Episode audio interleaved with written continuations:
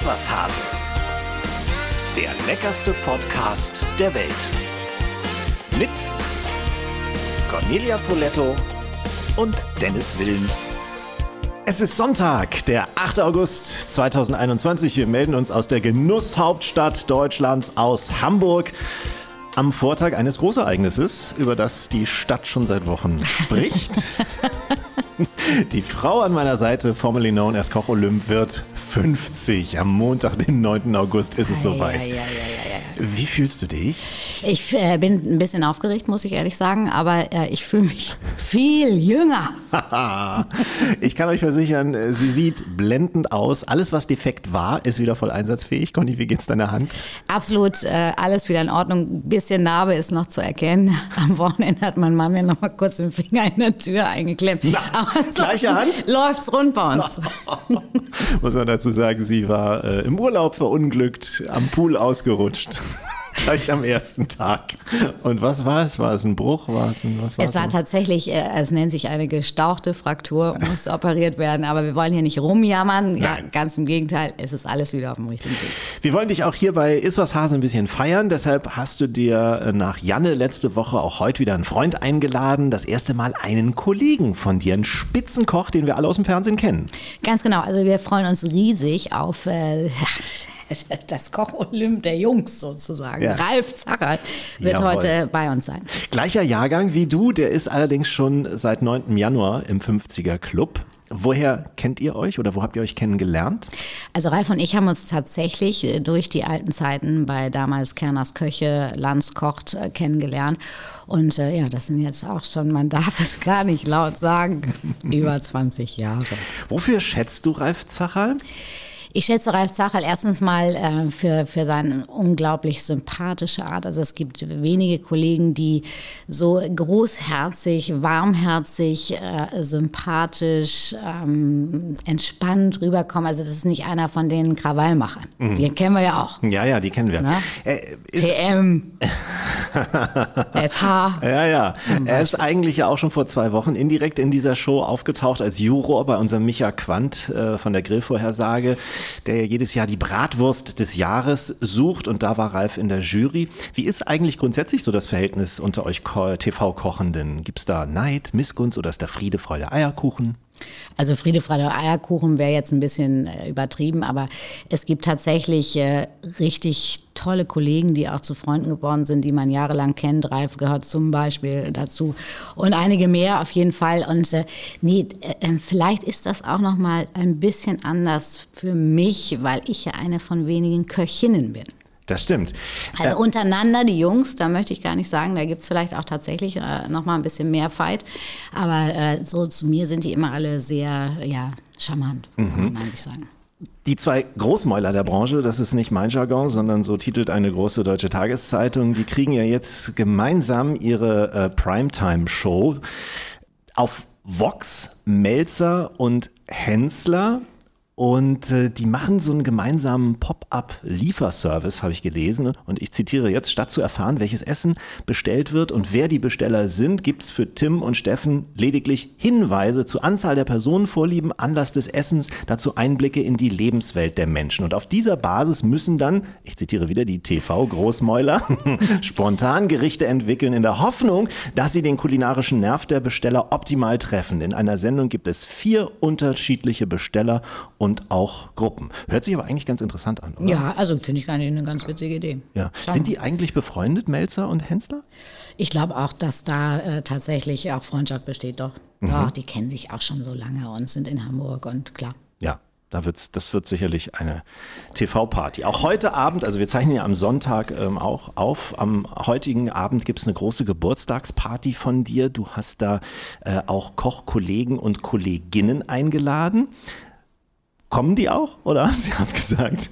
Ja, also äh, da stellt sich wieder die Frage der Freundschaft. Ne? Nein, also ich, äh, ich kann ja verraten, also es sind äh, tatsächlich ein paar äh, Jungs und äh, Mädels dabei, die ähm, wir alle vom Kochen her kennen. Sie müssen äh, heute nicht kochen, das ist die gute Nachricht. Aber klar, da, da ist auch so, so jemand wie Christoph Rüffer, ist ein sehr guter Freund. Thomas Martin, Nelson Müller. Mit dem habe ich telefoniert. Äh, der äh, ist gerade noch äh, in Kitchen unterwegs, Expedition Kitchen. Von daher nicht ganz sicher, aber ich könnte mir vorstellen, ähm, das wird ein ziemlich gutes Wetter. Und wer ist auch dabei? The one and only Dennis. Ah, ja, da freue ich mich auch schon drauf. Du hast ja gerade Fotos gezeigt. Ein riesen Zirkuszelt. Sag mal, was, was, wollt ihr noch eine Pferdenummer machen bei Janne auf dem Hof? Oder? Nein, aber es ist ja tatsächlich, wir, wir haben ja immer noch diese dumme Corona-Geschichte. Ja. Und deswegen äh, möchte ich natürlich nur, weil ich meinen 50. Geburtstag feiere, nicht irgendein Risiko eingehen. Und dieses Zirkuszelt fand ich wahnsinnig lustig. Wir können da in tollen Abständen sitzen. Wir haben runde Tische, acht bis zehn Personen. Also komplett Corona-konform. Und wir feiern rein. Du hast ja Montag erst Geburtstag. Genau. Am Sonntagabend ist die Party. Was geschieht um 0 Uhr? Setzt du dich auf eine Rakete und wirst irgendwie gen Himmel geschossen? Oder? Ich könnte natürlich auch mal überlegen, ob ich so Studio 54-mäßig äh, auf einem Schimmel äh, reinreiche und mich dann feiern lasse. Wer weiß. Dennis, lass okay. dich überraschen. Ja, ich bin, äh, ich bin gespannt. Sag mal, was sind denn so die frühesten Geburtstagserinnerungen, die du hast? Also wie lief bei dir der Geburtstag als Kind ab? War es irgendwie Schnitzeljagd? War es das Topfschlagen, das McDonalds Piratenboot, der Kinobesuch oder? Also es ist sehr, sehr witzig. Meine Mutter äh, hat eigentlich nie irgendwelche Süßigkeiten eingekauft. Bei uns gab es keine Schokolade, keine Gummibärchen, kein gar nichts. Wir hatten gar und nicht. Jedes Mal, nur noch bei meiner Oma gab es immer sehr leckeres Lakritz. Also ich liebe Lakritz übrigens. Falls jemand noch eine Idee braucht für ein Geburtstagsgeschenk, Lakritz geht immer. Nein, aber äh, es war tatsächlich so, dass wir, wenn wir dann eingeladen wurden zu Kindergeburtstagen, mit Topfschlagen und all diese, hier diese Würstchen auf der Wäscheleine, knack, knack, irgendwie, wer ist sie am schnellsten? Wir haben eigentlich immer gekotzt nach dem Kindergeburtstag. Ja, weil wir plötzlich. Weil ihr das nicht gewohnt. Nein, so viel Süßigkeiten essen durften, wie wir wollten. Und es ging uns einfach immer. Frau Poletto, wie waren Ihre Geburtstagserinnerungen? Zum Kotzen. genau so, ja. Oh Gott, oh Gott. Wie hast du es denn bei deiner Tochter gehandhabt als Mutter?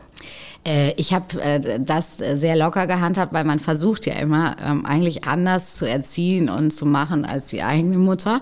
Am Ende habe ich es wahrscheinlich ähnlich gemacht, aber äh, nein, meine Tochter hat immer irgendwie genügend Süßigkeiten da und das führt dazu, dass irgendwie das gar nicht, das Verbotene ist ja mal das Reizvolle. Mhm. Und deswegen, also ich habe natürlich immer versucht, coole Geburtstage auszurichten mit irgendeinem Motto oder im Hagenbeck mit Elefantenreiten und irgendwelchen Sachen. Es gab immer leckeres Essen. Ach, das hätte mich auch gewundert. Aber meine Tochter hat irgendwann gesagt, hör mal auf mit diesem Kuchenbacken, weil du ja immer irgendwas vergisst. Also ich bin leider so ein Mensch, ich äh, mache viele Dinge erst in letzter Minute und dann fange ich nachts an, einen Geburtstagskuchen zu backen. Und dabei fällt mir dann auf, dass in meinem Kühlschrank doch irgendwie nur noch zwei Eier sind, keine Butter. Dann versuche ich immer Ersatzprodukte zu benutzen. Denkst du, wenn du ein bisschen Kefir reinmachst, ist ja so ähnlich wie Eier führt dazu, dass die manchmal so hart sind, die Kuchen, dass meine Tochter sich schon mal beim Anschneiden so in den Fingern geschnitten hat, weil sie abgerutscht ist. Also äh, mit dem Backen habe ich es nicht so. Ja, solltest du vielleicht noch so eine Linie Koppenrad wie so ein Poletto auflegen. Ne? Könnte man auch noch mal drüber nachdenken.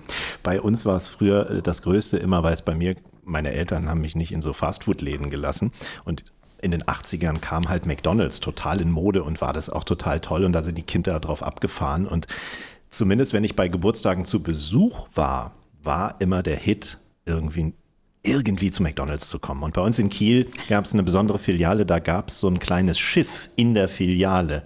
Also du konntest dich in so ein, in so ein McDonalds-Boot setzen und da essen und dann war da auch irgendwie noch so ein Plastikaufsteller von diesem Clown, Ronald McDonald. Und das war immer das war immer das aller, allergrößte. Also nicht Captain Iglo, sondern nee, genau. Captain Mac. Der Burger Clown. Heute ist Fastfood natürlich kein Thema mehr, zumindest bei mir. Es ist Jahre her, dass ich wirklich in so einem Laden war. Wie ist es bei dir, ganz ehrlich? Ist tatsächlich auch so, dass äh, meine Tochter und ich selten da mal hinfahren. Und das letzte Mal war auf dem Weg zu einem mal wieder Reitturnier. Und äh, ich muss ehrlich sagen, es war. Äh, es hat echt keinen Spaß gemacht, diese, diese schwabbeligen Burger. Nichts gegen guten Burger. Wollte ne? ich gerade sagen, Absolut. weil gegen Burger kann man eigentlich nichts sagen. Ne? Aber nicht von McDonald's. Nee. nee. Finde ich auch. Wobei jetzt haben wir uns natürlich die Karriere für einen eigenen Burger. Ich weiß jetzt zum Beispiel, jetzt ist ja auch ein Gossip-Podcast, kann man ja so sagen. Alfons Schubeck, haben wir auch vor kurzem wieder drüber gesprochen, hat ja mal äh, die mit, hier mit Uli Hoeneß zusammen diesen äh, wunderbaren äh, Nürnberger gemacht. Nee, mit Rostbratwürstchen. Nürnberger Röstbratwürstchen. Na, es gab ja. einen Burger mit Rostbratwürstchen. Es gab mal Wie einen ekelhaft Nürnberger. ist das? Und, Und Sauerkraut hätte, auch noch drauf? Es hätte auch jetzt ein Iswas-Hase-Burger geben können. Jetzt haben wir es verkackt. Naja, das stimmt. Aber ist nicht schlimm. Aber wir haben nur McDonalds genannt. Es gibt noch andere Burgerhersteller. Stimmt. Die- Oder man die- macht sie einfach selbst. Die mit den viel knusprigeren Pommes zum Beispiel. Zum Beispiel. Ne? Demnächst im Paulas. Poletto Whopper. Das klingt auch so geil. Gut, ne? Poletto Whopper. Aber wobei, ich muss ja auch sagen, ich immer vorsichtig sein muss. Ne? Ich wurde jetzt gerade vor ein paar Tagen auf dem Wochenmarkt angemacht. Kein Witz. Ach, Ich Quatsch. saß einfach nur, ich starte meinen Tag, bei uns gibt es zweimal im Quartier Markt in der Woche und ich liebe das, den Tag auf dem Markt zu beginnen und trinke dann da immer so einen sehr, sehr guten regionalen Kaffee von einem Coffee Bike bei uns in der Stadt in Kiel. Kann man auch mal sagen. Loppo Kaffee, großartig. Und hab mir da meistens so ein Franzbrötchen zu in der Hand äh, reingezogen und sitz dann da. kommt so eine ältere Dame vorbei. Ach, Das sieht aber nicht so gesund aus. Also im Fernsehen immer Gesundheit propagieren und sich hier die Franzbrötchen reindrücken. Ich mein, Hat sie gesagt? ja, wirklich, wie unverschämt, Das ist oder? frech, das ist frech. Ja. Also, also wirklich, ich habe auch gesagt, äh, kennen Sie Paracelsus? Dann kennen Sie sicherlich auch dieses, das Zitat, äh, die Dosis macht das Gift. Ich, ich esse es ja nicht jeden Tag. Das ist aber genau die richtige Einstellung. schon anmaßend, Ja, oder? nein, muss. Erfährst du sowas manchmal auch? Also mir geht es teilweise richtig auf die Nerven. Also ich muss natürlich dazu sagen, nein, ich erfahre sowas nicht, weil ich nie ein Franzbrötchen auf einem komm. öffentlichen Markt esse. ja, öffentlich nicht, genau. Hinter verschlossenen Türen esse ich heimlich Franzbrötchen. Ich sehe schon die Schlagzeile. Morgens zu meinem 50. Geburtstag. Sie sieht so gut aus, weil sie immer hinter verschlossenen Türen jeden Tag ein Franzbrötchen isst. Naja, also ich finde, da kann man auch mal seine Meinung für sich behalten und Ja, äh, nur weil absolut. man natürlich viel über gesunde Ernährung weiß und äh, auch äh, verbreitet, heißt es ja nicht, dass man manchmal auch so ein Guilty Pleasure hat, ne? Und ich bin ja nicht dogmatisch. Also ich sage ja auch immer, äh, hin und wieder brauche auch ich einen Reißaus. Ja, aber wir haben doch auch irgendwie äh, immer wieder, auch wenn wir mit Michi äh, sprechen, äh, auch Barbecue und Burger und sowas, das kann ja richtig gut sein. Und dann, ich esse den ja nicht jeden Tag. Du isst auch nicht jeden Tag ein Franzbrötchen. Ja, das ist Franzbrötchen. Die Mischung ist halt macht's. auch wirklich, also Franzbrötchen. Es gibt wenig, was ich richtig geil finde, so als, als, sag ich mal, ungesundes Essen. Aber Franzbrötchen. Ich finde es auch, ich find's auch super.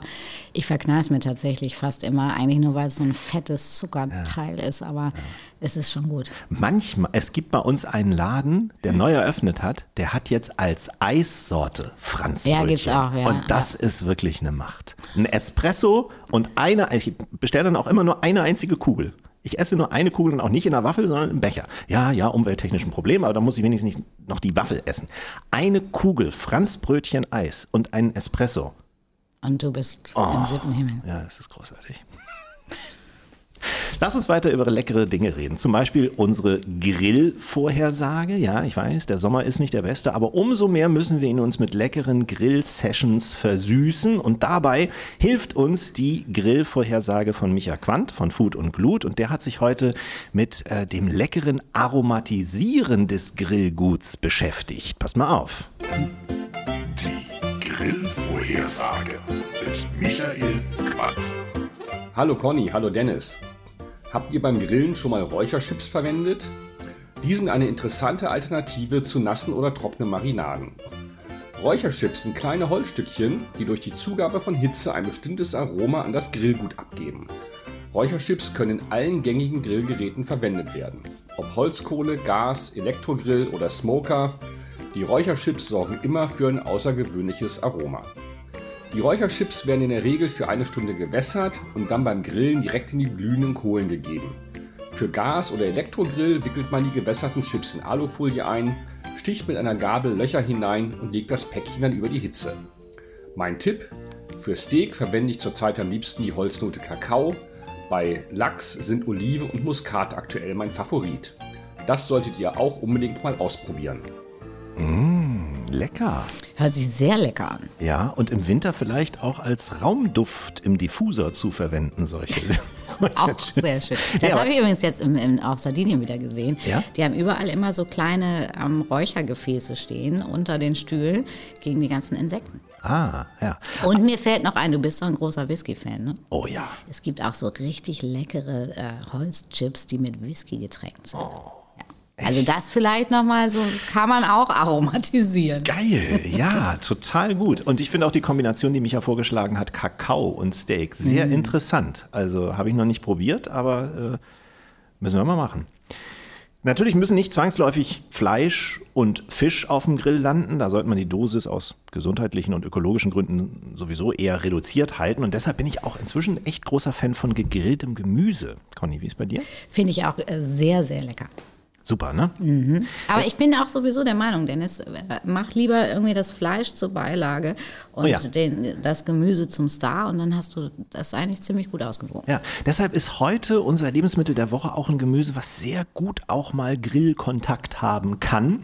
Der Gedanke ist vielleicht ein bisschen ungewöhnlich, aber es lohnt sich, das mal zu probieren. Bist du Fenchel-Fan, Conny? Ich liebe Fenchel. Fenchel nicht nur als Tee, den man ja als Kind wahrscheinlich irgendwie kennt, Den, sondern den mag kaum jemand, Nee, glaube genau. ich. Aber Fenchelgemüse, Fenchelsamen, wilder Fenchel ist, äh, finde ich, großartig. geschmacklich ziemlich klasse. Deswegen kommt hier jetzt mal die Akte Fenchel. Das Lebensmittel der Woche. Ja, Fenchel gehört zur Familie der Doldenblütler. Er bildet oberirdisch eine Zwiebel, die auch als Knolle bezeichnet wird. Der wilde Fenchel war schon bei den Ägyptern, Griechen und Römern als Gewürz- und Arzneipflanze beliebt. Er kam wahrscheinlich durch die Römer in unsere Breiten, wurde allerdings zu Anfang nur in überschaubaren Mengen als Heilkraut und Gewürz verwendet. Erst im Mittelalter hat man ihn in größerem Maße vor allem in Klostergärten angebaut. Man unterscheidet Gewürzfenchel und Gemüsefenchel.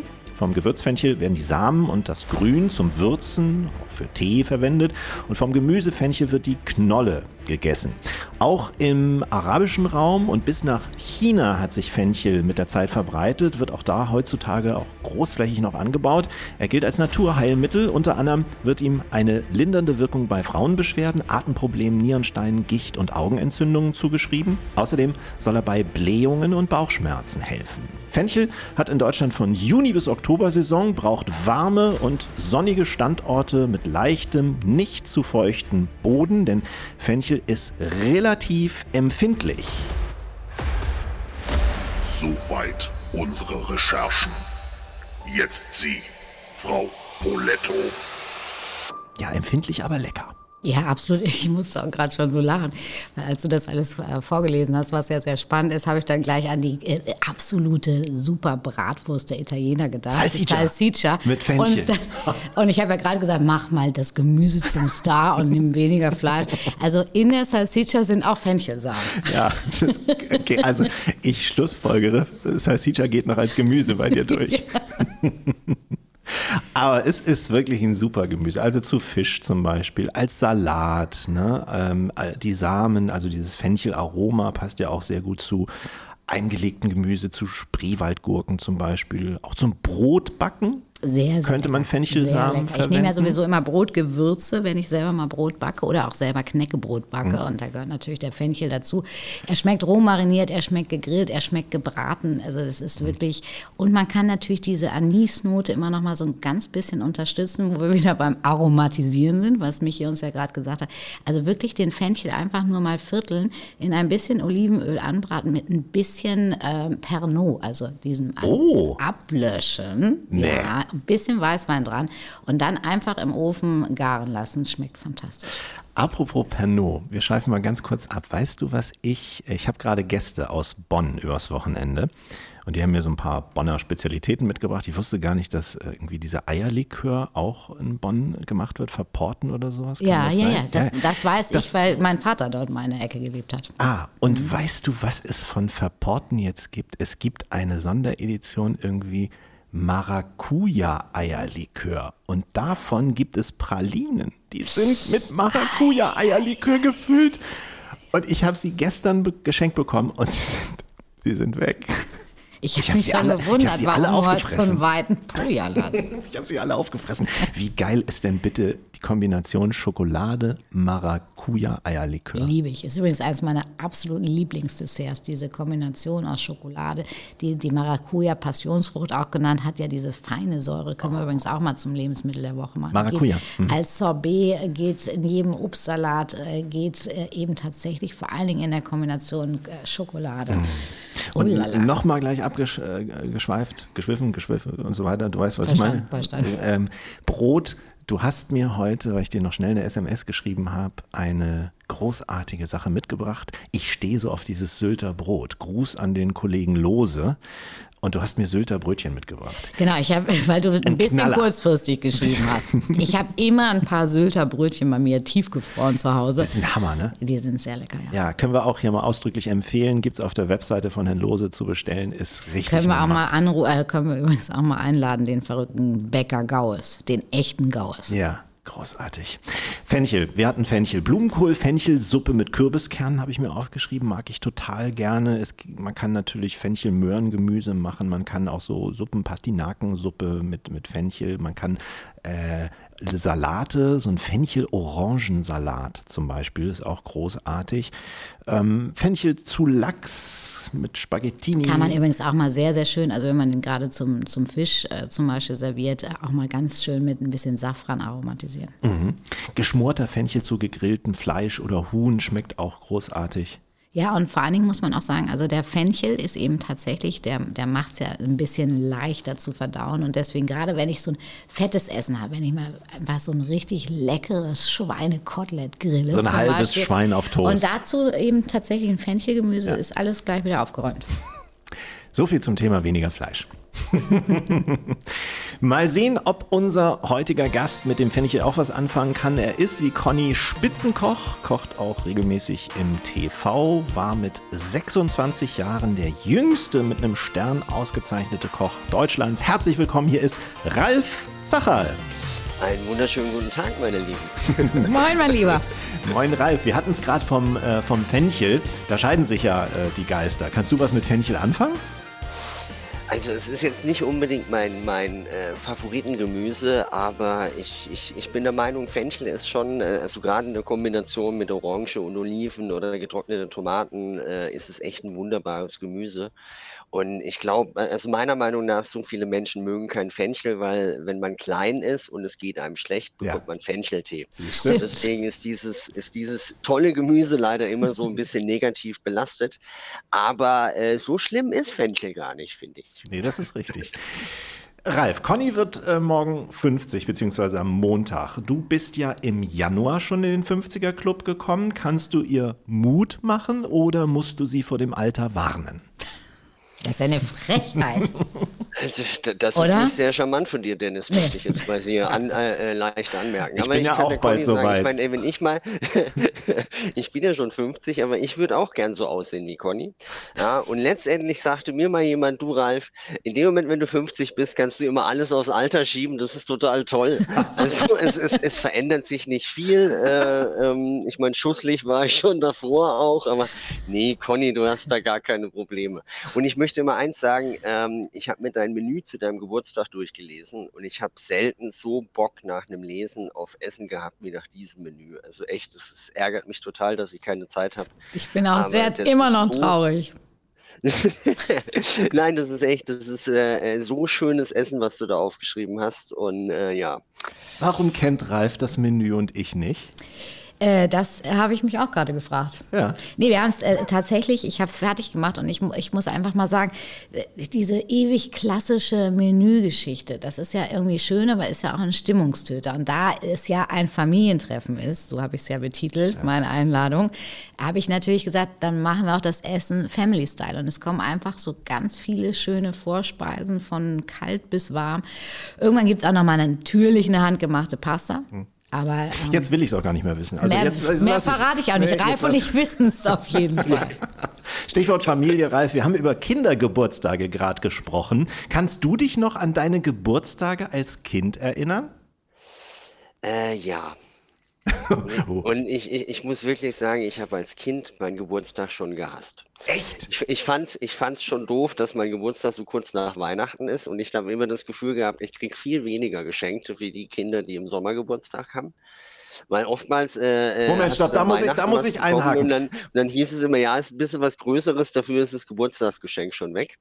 Und, und dann fand ich es als Kind immer ganz schwierig, weil äh, äh, das ging mir schon als Sechsjähriger so, weil jeder wollte was von einem diesem Tag. Man musste permanent gute Laune haben und äh, ich war da oftmals echt überfordert. Und äh, muss echt sagen, jetzt äh, die letzten 20 Jahre komme ich mit meinem Geburtstag wesentlich besser zurecht als, äh, äh, als ich damals äh, ja, sechs, sieben, zehn, zwölf Jahre alt war. Aber diese Reduzierung der Geschenke am 9. Januar, ne? Kannst du das bitte meiner Freundin mal sagen? Die hat nämlich auch am 9. Januar Geburtstag und da ist von Reduzierung der Geschenke nicht die Rede. Ja gut, vielleicht ist es auch äh, eine andere Zeit. Ähm, früher war das so. Ja, vor allen Dingen ist es für dich auch eine andere Sichtweise, weil du bist ja nicht das Geburtstagskind. Du bist ja der, der die Geschenke besorgen muss. ja. Bist du denn selbst als Kind gerne auf andere Geburtstage gegangen? Das war für mich nämlich auch immer ein Highlight. Äh, andere Kindergeburtstage fand ich immer total toll. Weil dann stand, ja, ich war nicht so der Mittel, äh, also ich, äh, ich habe es als Kind nie toll gefunden, wenn ich im Mittelpunkt war, deswegen fand ich es immer toll, auf andere Geburtstagsfeiern zu gehen.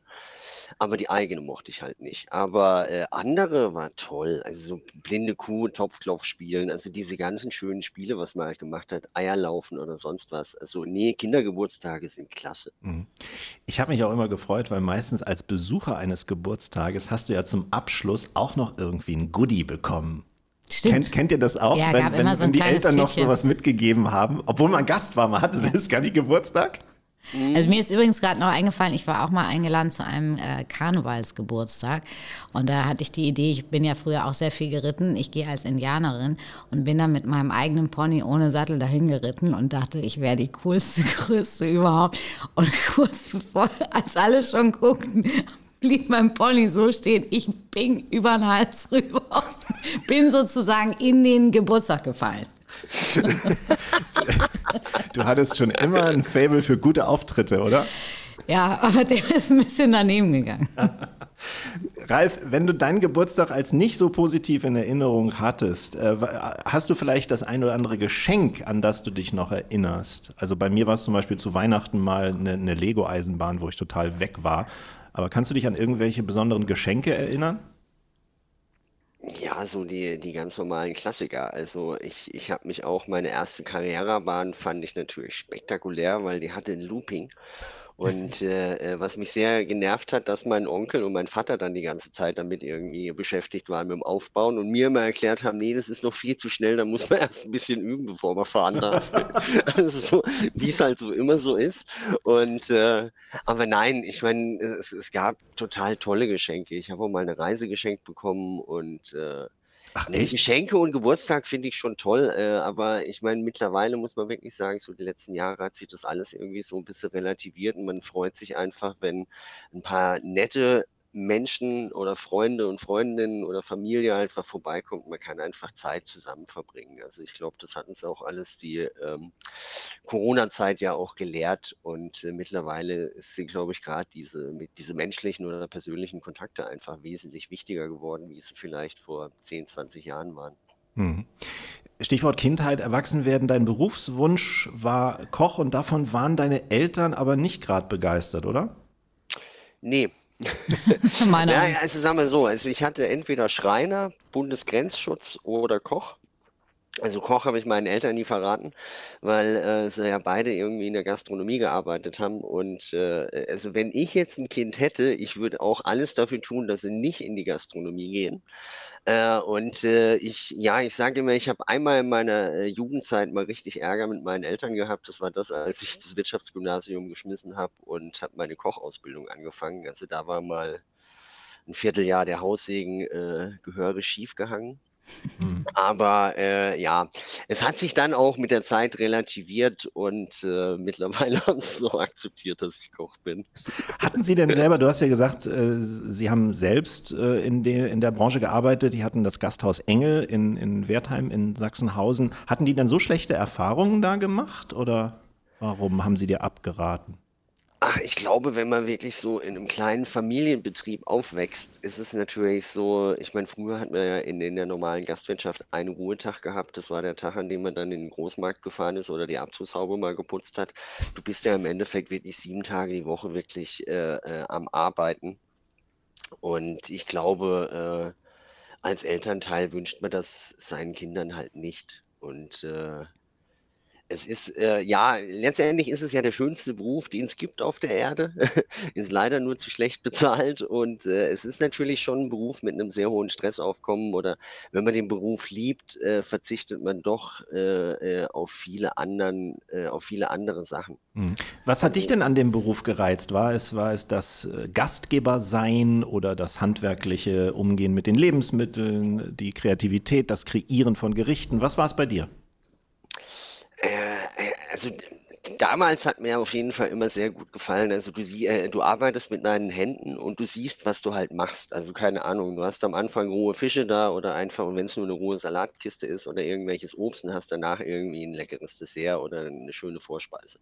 Und äh, und was mich eigentlich, äh, äh, als ich klein war, musste ich ja, äh, was heißt musste ich, aber habe ich öfters mal Ferienjobs gemacht und ich war halt auch bei der, bei der ERSA mal am Band gestanden und habe aber früher halt schon oft auch in, in, äh, in der Gastronomie einfach gejobbt. Und äh, in der Gastronomie schaust du halt auf die Uhr und denkst halt, Mist, es ist ja schon so spät, ich muss das, das, das, das noch machen. Und äh, wenn man am Band steht, schaut man auf die Uhr und denkt man, oh Gott, ey, noch anderthalb Stunden bis äh, Kaffeepause ist, dann darf ich noch einmal pinkeln gehen. Also du schaust halt auf die Uhr und die Zeit vergeht nicht. Und der Gastronomie, äh, das, das, ähm, ja, das ging immer ratzfatz vorbei. Das hat Spaß gemacht. Du hast Kontakt zu den Menschen gehabt. Du hast mit dein, du hast auch wirklich gesehen, was du mit deinen Fingern und mit deinen Händen halt zubereiten kannst. Und äh, das Thema Kreativität oder sowas, das kam alles erst die äh, Jahre später dazu. Und äh, das macht, ja, ich sage immer, äh, wir Köche oder Köchinnen, wir machen im Endeffekt andere Menschen glücklich. Also letztendlich, wir haben nicht die Verantwortung, wie jetzt irgendwie eine, äh, eine Erzieherin oder wie jemand, der Brücken baut. Äh, das Schlimmste, was uns passieren kann, ist, dass es dem Gast nicht schmeckt. Und äh, wenn wir aber einen guten Job machen, haben wir eigentlich, machen wir andere Menschen glücklich. Und von dem her ist es wirklich ein, ein Traumjob. Wir können international arbeiten, wir haben mit anderen Menschen zu tun, wir können kreativ arbeiten. Also so, das Package ist schon toll. Wir müssten nur halt schauen, dass die Bezahlung in der Gastronomie allgemein besser wird, aber mhm. ähm, das ist natürlich echt ein großes Problem. Mhm. Ähm, hast du, das finde ich interessant, dass du vorher auch schon in der Gastro gejobbt hast. Hast du eigentlich, Conny, vorher auch in der Gastro gejobbt? Ja, also ich habe ich hab auch mal in so einer Fabrik gearbeitet, wo man, wie heißen diese, diese grünen Platten, wo man so löten muss? Platinen. Ja, genau. Sowas habe ich mal gemacht und habe gesagt, das ist es irgendwie nicht. Und dann habe ich wirklich mit 15 angefangen äh, zu jobben. Äh, das äh, ist ein grandioser Gasthof gewesen zum grünen Baum. Da gab es äh, sehr, sehr tolle Schnitzelvarianten zum Beispiel. Und das war auch so ein bisschen so ein Trucker-Treff. Und da habe ich oft in der Bar auch mit Karten gespielt. Und war richtig fies. Immer wenn ich irgendwie sah, dass ich verliere, habe ich gesagt, oh ja, heute, ich habe noch nicht so viel gearbeitet, habe ich kein Geld. Und wenn ich gewonnen habe, habe ich aber das Geld sehr schnell gesagt. Aber ich habe ich hab immer schon mit 15, ab 15 in der Gastro gearbeitet. wir kennen uns jetzt echt schon eine Weile, aber mein Bild immer wieder sich neue doch Geschichten. immer wieder immer von wieder dir. neu. Ne? Also diese, diese, weiß ich nicht, diese kartenspielende Trucker-Babe-Bardame, die hatte ich, hatte ich noch nicht so vor mir. Ja, großartig. Hat sich. Der Conny ist halt echt immer für eine Überraschung gut. Gell? Ja, voll. Ja, total. Äh, hat sich dein Bild, was du dann vorher auf die Gastro hattest und was dich so an dieser Gastro gereizt hat und am Beruf des Kochs, hat sich das letztendlich bewahrheitet? Nehmen wir mal die Bezahlung raus. Äh, definitiv. Also sonst, sonst würde ich es, glaube ich, nicht jetzt noch machen. Also das, äh, ähm, mir macht es nach wie vor wahnsinnig viel Spaß und äh, ähm, ne, also sonst sonst würde ich's, glaube ich keine Ahnung, sonst würde äh, ja, sonst würde ich Tomaten züchten oder irgendwas anderes machen. Also, das ist schon so, dass es mir nach wie vor echt viel Spaß macht. Äh, man fragt sich zwar, warum er so doof ist manchmal, aber, ähm Das ist die Leidenschaft, Ralf. Was? Ja, das ist die Leidenschaft. Ja, aber das ist ja jedes Mal irgendwie, du denkst dir an Silvester, ey, dieses Jahr, ey, das wird, ey, da achtest du da drauf, achtest du da drauf, achtest du da drauf, ey, und dann ist das Jahr wieder vorbei und du denkst halt, mh. Aber das Schöne ist, man ist wirklich so bekloppt und glaubt auch jedes Jahr aufs Neue, dass es dieses Jahr besser wird. Ich finde ich find das total sympathisch.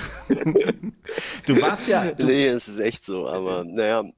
Du bist auf jeden Fall ja auch richtig gut äh, gestartet in deinem Beruf. Du warst so gut, dass es 1997 den ersten Stern gab ähm, fürs Graue Haus. Äh, du hast Auszeichnungen bekommen, äh, bester Newcomer 2001, Aufsteiger des Jahres 2001, warst bei den Berliner Meisterköchen 2002 dann Berliner Meisterkoch geworden. Wie bist du eigentlich ins TV gekommen und in Berührung mit dem Fernsehen gekommen? Ähm, die wollten mich. Mhm. Klingt zwar arrogant, aber es war wirklich so. Nein, letztendlich, ich meine, Jamie Oliver sei Dank, ähm, die, äh, der hat ja damals ein ganz, äh, eine ganz neue Art von Kochshow gemacht. Äh, Pro7 wollte auch sowas machen. Und äh, um den Sendeplatz haben sich, glaube ich, 22 Produktionsfirmen beworben und jeder hat nach jungen Kö oder nach einigermaßen jungen Köchen gecastet. Und ich hatte damals schon eine Internetseite, war bei Manuela Ferling bei der Kochenden Leidenschaft. Und so habe ich halt Casting-Anfragen bekommen. Und äh, die habe ich auch, also wenn sie bei mir gelandet sind, alle höflich abgelehnt. Und Manuela Ferling hat dann wochenlang mich beknetet, äh, dass ich zu dem Casting hingehen soll, weil ähm, äh, äh, ja, also ich bespreche heute noch keine Anrufbeantworter. Ich mag meine Stimme nicht und bin eigentlich, äh, und Radiointerviews mag ich auch nicht. Also mochte ich Danke, dass du in unseren Podcast gekommen bist, Ralf. nee, ja, wie, wie, gesagt, das ist auch 20 Jahre her. Und Manuela okay. sagte dann immer, ey, bitte geh doch mal dahin, ey, dann kannst du was gegen deine Kameraphobie tun und es ist ja nur ein Casting, wird ja nicht ausgestrahlt. Und dann bin ich da halt wirklich hingegangen und ähm, ähm, in diesem Casting, äh, Manuela sagte, mach was Einfaches, du musst aber die ganze Zeit quatschen. Wenn es ruhig ist, ist es ist scheiße. Und äh, da habe ich dann in meinem Casting äh, einen Erdbeerjoghurt gemacht mit äh, Mandel-Rosmarin-Krokant habe es auch wirklich vor lauter Nervosität äh, äh, geschafft, dass mir äh, zweimal die Mandeln verbrannt ist, einmal ist mir der Karamell abgeraucht und als ich dann endlich fertig war, fiel mir auf, dass ich den Rosmarin noch auf dem Brett hatte, weil ich den, ja, ich war halt hyper nervös, aber es war anscheinend sehr amüsant. Und ähm, ja, und dann hatte ich halt den, äh, also dann hieß es immer, ja, du bist unter den letzten fünf, du bist unter den letzten vier. Und dann hieß es, herzlichen Glückwunsch, du bist unter den letzten zwei, wir drehen Piloten. Und dann habe ich halt wieder gesagt, nee, auf keinen Fall. Und äh, ja, dann kam wieder Manuela Ferling, hat mich dann wieder wochenlang beknetet. Dann haben wir halt doch wirklich einen Piloten gedreht. Dann gingen vier Piloten in die Marktforschung, dann hatte ich halt das Ding noch gewonnen und so wurde ich halt der Pro-7-Koch damals. Und äh, äh, ja, es war für mich ein großer Sprung, es war sehr kaltes Wasser, ähm, hat aber auf der anderen Seite wieder echt viel Spaß gemacht, weil du kannst halt, wenn du Jahrzehnt im Restaurant kochst, kann man natürlich seine Gäste auch manchmal so ein bisschen erziehen, für neue Sachen öffnen. Und äh, wenn du aber natürlich das im Fernsehen machst, denn dann machst du eine Sendung, hast irgendwie vielleicht 15.000 Leute irgendwie bekehrt. Das geht schon echt relativ schnell. Und meine Motivation war einfach, dass die Leute einfach wieder mehr zu Hause kochen, weil ähm, der beste Weg für eine gesunde Ernährung ist halt, stelle dein Essen selbst her weil dann weißt was drin ist. Du kannst ein bisschen auf die Zutaten achten und ich sage immer, Fertiggerichte bist du in den meisten Fällen einfach über den Tisch gezogen und äh, deswegen selber kochen. Mhm. Was ändert sich denn eigentlich, wenn man plötzlich als Koch wie du im TV unterwegs ist? Mal abgesehen davon, dass man natürlich erkannt wird, das ist klar. Ähm, ja, aber das ist im Endeffekt, äh, das erzählt ja halt auch keiner vorher, dass das wirklich, dass dein ganzes Leben sich verändert. Äh, ich, ich weiß noch, äh, äh, wir standen mal irgendwie vorm Freibad in der Schlange, hatten eh keinen guten Tag, meine, meine damalige Frau und ich.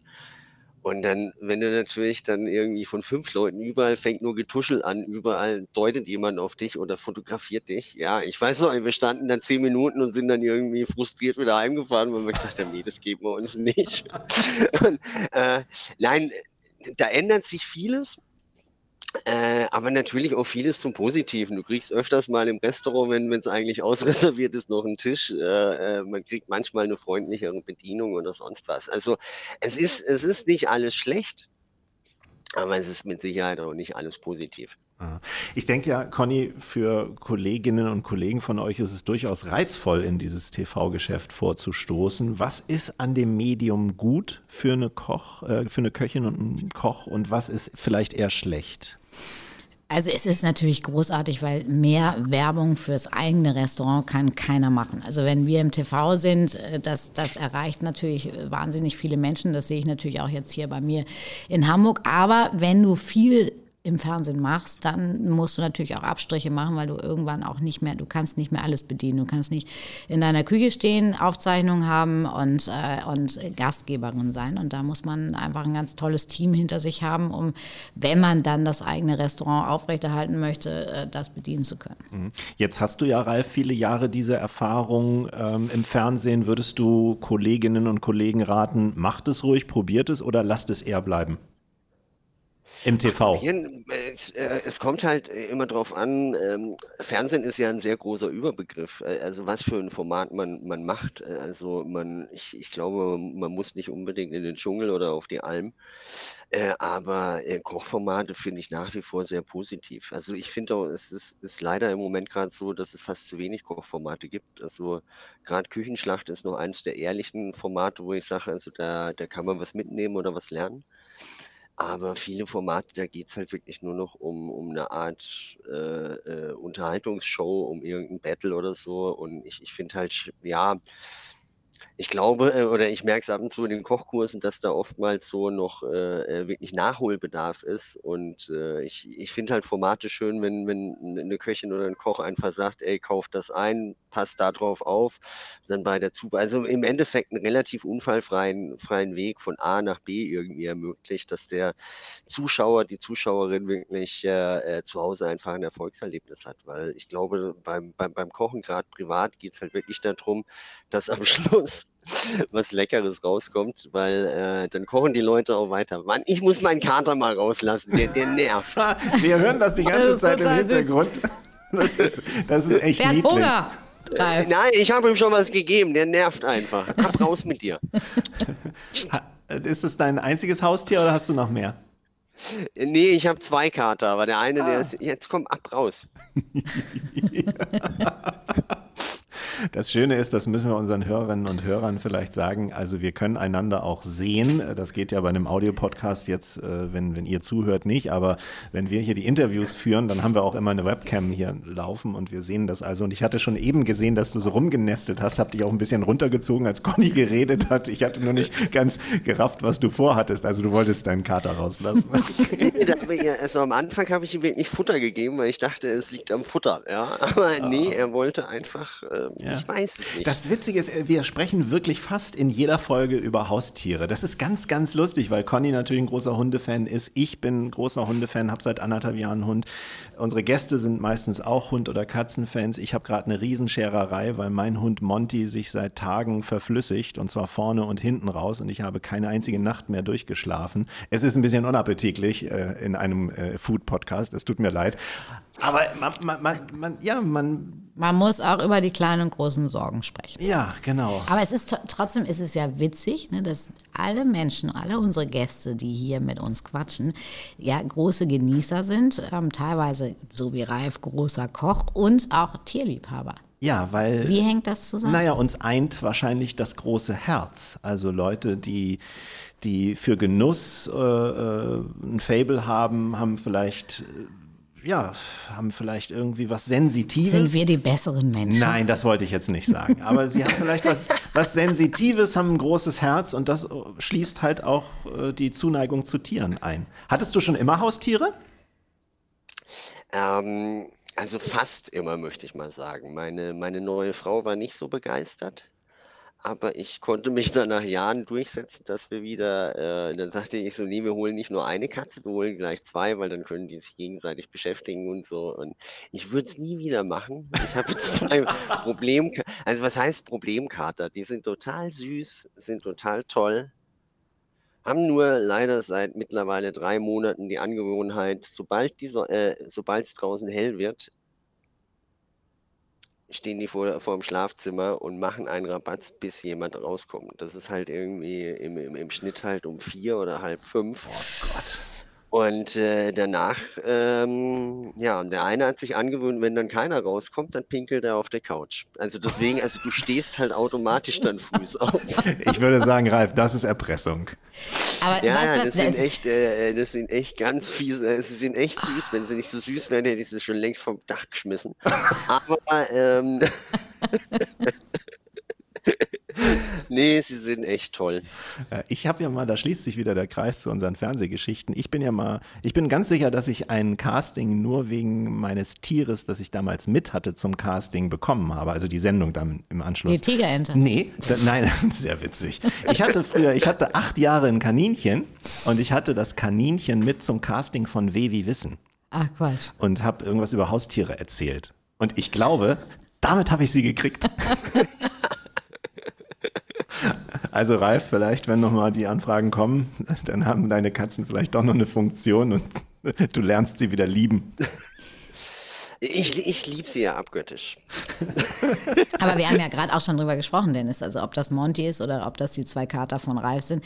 Also man braucht ja teilweise, wenn es mal nicht so rund läuft mit den Haustieren, muss man mehr Zeit opfern als eigentlich fast für Kinder. Definitiv. Aber sie geben dir natürlich jetzt gerade so in Zeiten, das war bei mir zumindest so, jetzt in der Pandemie, geben sie dir echt Ja, Halt. super. Wie ist das bei dir gewesen? Wie hast du diese ganze Zeit erlebt, Ralf? Ähm, also ich muss sagen, ich kam letztes Jahr eigentlich total gut über die Pandemie.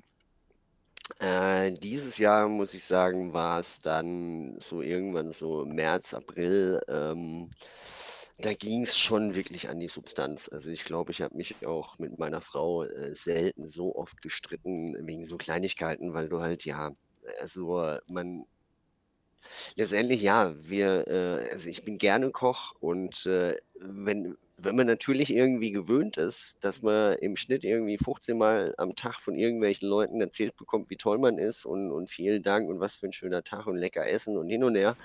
Und wenn du das dann über, über so eine lange, lange Zeit halt nicht mehr bekommst und äh, ähm, es waren mir am Schluss, waren wirklich auch die Tage viel zu lang. Äh, und man hat einfach, äh, es fehlte der Ausgleich. Also es hätte nicht viel länger dauern dürfen, dass wir wieder aufmachen können, weil es, es ging wirklich an die Substanz. Und ich habe die zwei Kater, die haben wir auch letztes Jahr im Herbst bekommen. Die haben am Anfang natürlich, äh, ja, also mehrmals täglich dir das Lächeln ins Gesicht gezaubert. Und äh, ich bin auch, äh, ohne die wären wir, glaube ich, nicht so gut über die Pandemie gekommen. Aber es war keine schöne Zeit. Ich, aber ich, ich denke mir immer noch so, wir kamen noch relativ gut durch in meinem Bekanntenkreis. Äh, ähm, also der eine, der hat in der, in der dritten Generation äh, ein Reisebusunternehmen. Also wenn man sich mit dem unterhalten hat, da dachte man immer, ich, da, ich, ich darf gar nicht klagen, weil da ging es uns wirklich noch gut. Also es, äh, es war keine schöne Zeit, aber es war für viele andere Personen auch keine schöne Zeit. Also von dem her. Du machst Kochkurse, das hast du ja auch gerade schon erwähnt und äh, ich habe es nicht so richtig rausbekommen. Irgendwo stand, du hast kein Restaurant mehr, dann habe ich wieder irgendwas gelesen. Hast du aktuell einen Laden? Ich habe einen Laden, ja. Ich habe einen Laden. Das Schmitz und Co. in Berlin in der Rheinstraße. Ähm, Weinhandlung, Mittagstisch, Event-Location, äh, Restaurant abends und Kochschule. Also weil wir eigentlich wollten wir nur eine Weinhandlung haben mit der, äh, mit der Kochschule, aber die Weinhandlung ist leider nie äh, ähm, richtig durchgestartet. Deswegen mussten wir immer gastrolastiger werden. Und äh, ja, also ja, ich habe einen Laden und ähm, Jetzt hast du mir gerade so ein bisschen einen Zahn gezogen, weil das wäre nämlich mein Traum irgendwann mal. Ein Kumpel von mir hat in seiner Umgebung da, wo er wohnt, so einen, so Laden, da ist jetzt so ein Döner drin, der will aber wahrscheinlich bald aufgeben. Das wäre eigentlich ideal für eine kleine Weinwirtschaft, weißt du, so ein bisschen mit draußen sitzen und so. Es lohnt sich offensichtlich nicht. Sind die Menschen nicht so weinaffin? Ich meine, in Norddeutschland, wo wir sind, wahrscheinlich noch weniger als bei dir. Oh, keine Ahnung. Also wenn wir das wüssten, also mein Partner, der hat ja äh, acht Weinhandlungen und äh, wir haben eigentlich auch das gleiche Programm, aber keine Ahnung, warum die Leute bei uns den Wein jetzt nicht unbedingt einkaufen. Vielleicht sieht es von außen zu teuer aus oder ich, äh, also wir haben es nie, nie raus, äh, also wir haben es nie recherchieren können, woran es vielleicht liegt oder wir haben keinen Grund gefunden. Und äh, ja, aber letztendlich ist es auch ähm, bis vor der Pandemie muss ich sagen, also wir haben lange am Konzept, äh, äh, nach dem passenden Konzept gesucht. Äh, 19 war dann so ein Jahr, was wirklich toll war. und 20 sah total klasse aus. Also da dachten wir so, ey, hat jetzt zwar ein paar Jahre gedauert, aber äh, jetzt läuft das Ding. Und, und dann kam halt Corona und äh, im Moment jetzt, ja, jetzt fangen wir halt wieder mehr oder weniger relativ weit unten an und müssen jetzt einfach mal gucken, wie jetzt das restliche Jahr verläuft, Mhm. äh, was die vierte Welle macht oder sonst irgendwas. Aber wir wollen jetzt auch wirklich ab September wieder richtig anfangen mit Kochkursen, Weinseminare, allerdings halt ja, ja für Geimpfte und Genesene. Und äh, nee, ich, also ich sehe dem Ganzen sehr positiv entgegen. Also wir haben heute Mittag auch die erste kleinere Hochzeit bei uns im Laden. Also es läuft wieder so ein bisschen, ein bisschen an. Wobei äh, großes Manko ist im Moment halt die Personalsituation, weil man findet, äh, also äh, es ist wahnsinnig schwer, wirklich Menschen für die Küche zu begeistern oder da wirklich neue Leute zu finden. Und äh, Servicepersonal ist wie Feenstaub. Also das ist, äh, äh, das gibt es eigentlich so gut wie gar nicht mehr. Also es ist echt krass, wie viele Leute Ja. in der Pandemie aus der, aus der Gastronomie rausgegangen sind.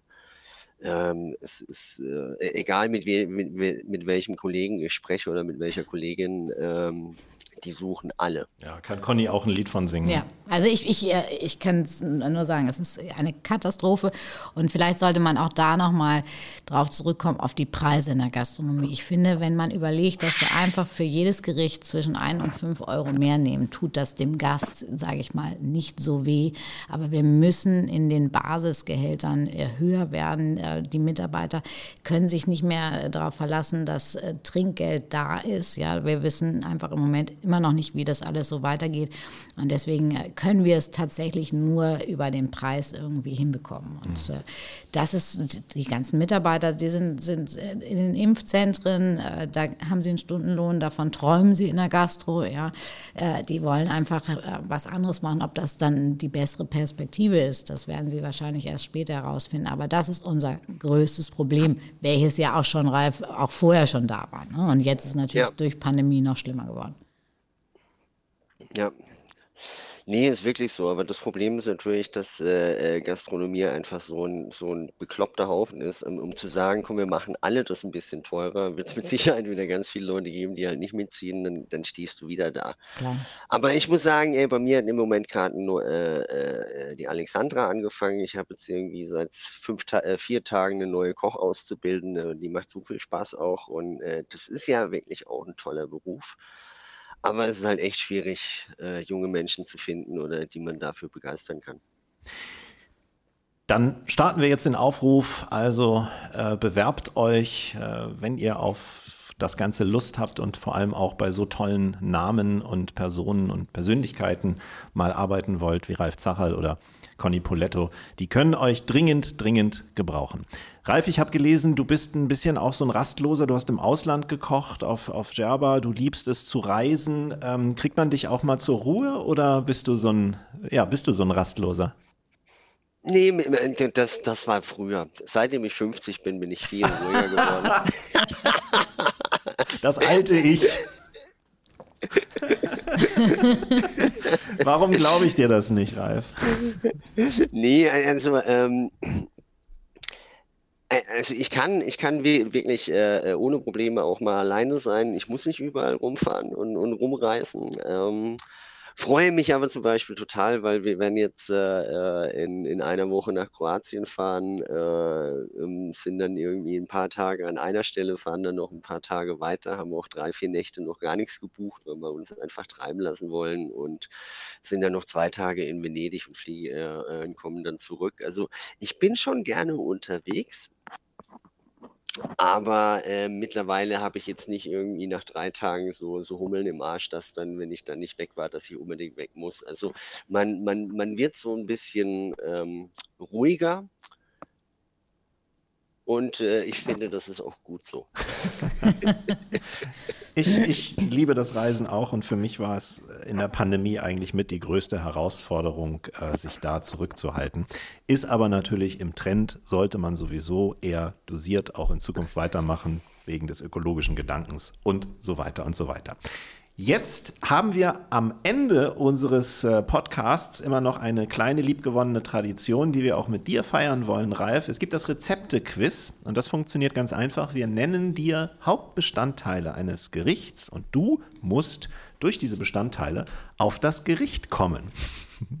Wollen wir es mal probieren? Na, das kriegst du hin. Thomas Anders führt es immer noch an. Thomas Anders führt es mit neun richtig erratenen aber ich glaube. Ralf, der haut den weg. Oh Gott, ich bin so, schlecht.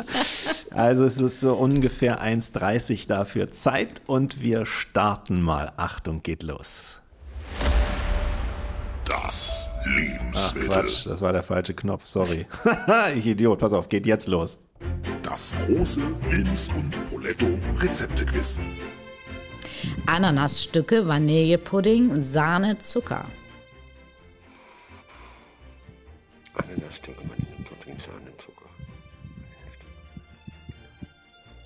Ach du großer Gott. Ja, weiter.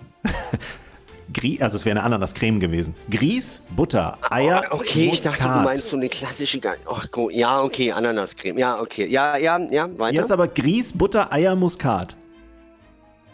Grießbrei. Ja, so Grießklößchen, ja. Okay. Ja, stimmt. Fleischwurst in Streifen, Emmentaler, Gewürzgurken, Zwiebeln, Essig. Schweizer Wurstsalat. Sehr gut. Geht. Hackfleisch, Zwiebeln, Brötchen, hartgekochte Eier.